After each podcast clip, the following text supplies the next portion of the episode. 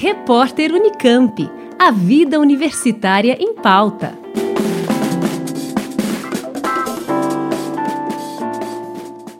Pesquisadores da Faculdade de Ciências e Letras da Unesp em Assis descobriram fungos capazes de transformar restos de plantação em alimentos para ruminantes. O processo permite que uma levedura cultivada em resíduos agroindustriais, como o bagaço de cana, transforme-os parcialmente em nutrientes consumíveis por animais como gados, porcos e cabras, que são incapazes de consumir alimentos fibrosos por conta do alto teor de lignina, responsável por prender pontos de carbono na fibra e dificultar a digestão dos animais. O professor Dr. Pedro Oliva Neto um dos autores do estudo fala mais sobre como funciona o processo biológico. A levedura, no cultivo da levedura com o bagaço de cana, aumenta o teor proteico, aumenta, portanto, os nutrientes, vitaminas, minerais presentes nesse bagaço e também aumenta a digestibilidade, porque as leveduras que estamos trabalhando, elas atacam a fibra para retirar o carbono para elas se alimentarem. Quando elas crescem, elas produzem proteína é, a partir da fonte de carbono, nitrogênio,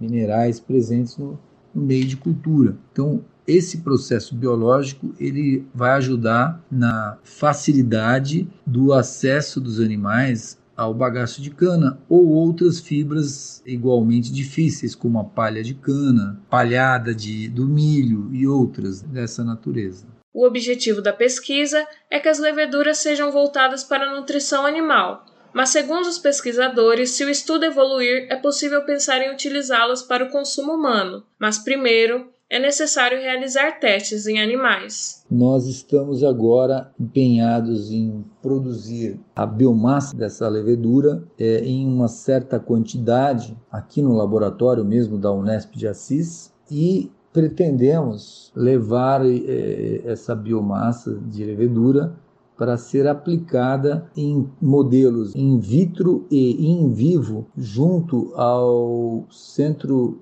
Nacional de Energia da Agricultura, que é o SENA, para dar continuidade a essa pesquisa, para checarmos se essas leveduras têm uma capacidade probiótica, na medida em que elas entrarem no rumen e vamos testar a atividade ruminal. Se der certo, aí a gente pode fazer testes em escalas ainda maiores, né? A descoberta foi patenteada pelo Instituto Nacional da Propriedade Industrial, o INPE, com apoio da Agência Unesp de Inovação. Juliana de Almeida, Rádio Unesp FM. Repórter Unicamp.